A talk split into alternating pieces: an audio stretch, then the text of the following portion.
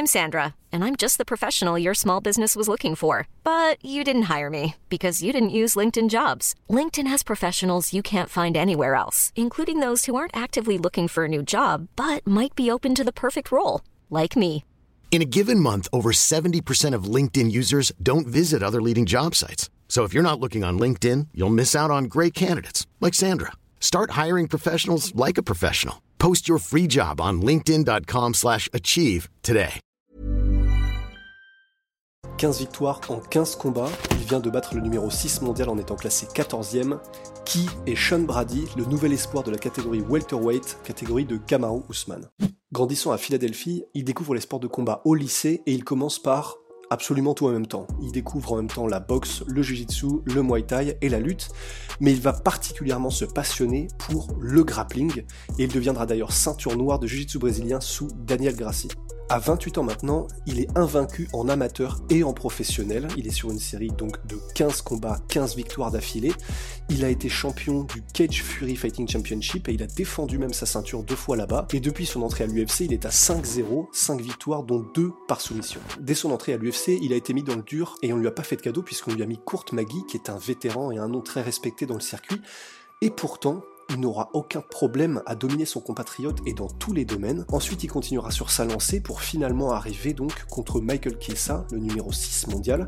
Michael Chiesa, pour vous le remettre un petit peu, c'est quelqu'un qui a combattu les plus gros noms à l'UFC. Il a combattu Jorge Masvidal, Anthony Pettis, Carlos Condit. Et sa spécialité, c'est le sol. 11 de ses 18 victoires sont par soumission. Et pourtant, c'est exactement dans ce domaine que Sean Brady le dominera et le neutralisera complètement. Il le mettra au sol à l'envie et une fois au sol, il l'étouffera complètement avec son contrôle particulièrement impressionnant et sa force physique. Il ne laissera aucun espace et harcèlera Chiesa pendant tout le temps où il le conservera au sol. En plein milieu du combat, on entendra même Michael Chiesa dire à Sean Brady Damn, you strong bro. Ce qui veut dire, purée mec, t'es tellement fort physiquement. Et en fait, c'est pas une anecdote, puisque c'est quelque chose qui revient régulièrement dans les analyses des professionnels à propos de Sean Brady. C'est le fait que sa force physique met vraiment en difficulté ses adversaires. Daniel Cormier, par exemple, plusieurs fois a noté que si la technique des takedowns de Sean Brady n'était pas parfaite, il compensait par une force physique hallucinante. Et c'est ça le style de Sean Brady en fait. C'est-à-dire que debout, il a un striking extrêmement léché, hein, vraiment des techniques très propres.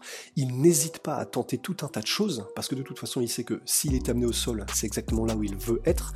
Donc il envoie sans appréhension des coups de poing retournés, des spinning back kicks au foie, des toutes sortes de kicks.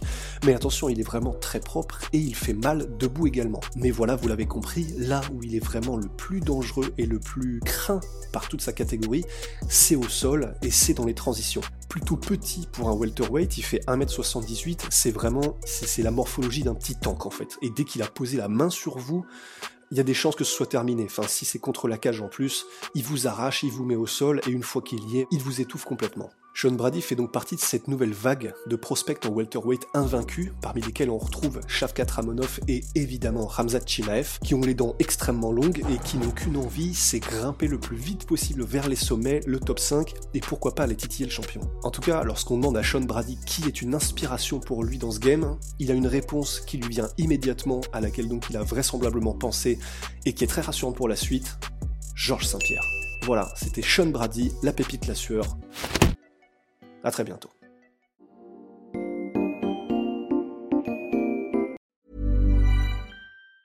Hey, it's Danny Pellegrino from Everything Iconic. Ready to upgrade your style game without blowing your budget? Check out Quince. They've got all the good stuff shirts and polos, activewear, and fine leather goods, all at 50 to 80% less than other high end brands. And the best part?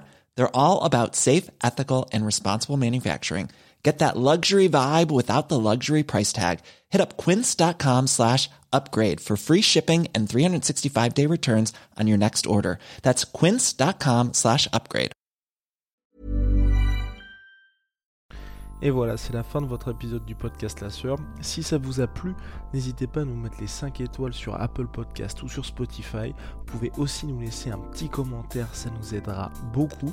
Et si vous voulez aller plus loin avec nous, vous tapez La Sueur sur toutes les plateformes ou sur les réseaux sociaux, vous nous trouverez. Et là, vous nous écoutez très certainement en audio. On est aussi en vidéo sur YouTube, mais également sur Snapchat. Là encore, vous tapez la et on sera là.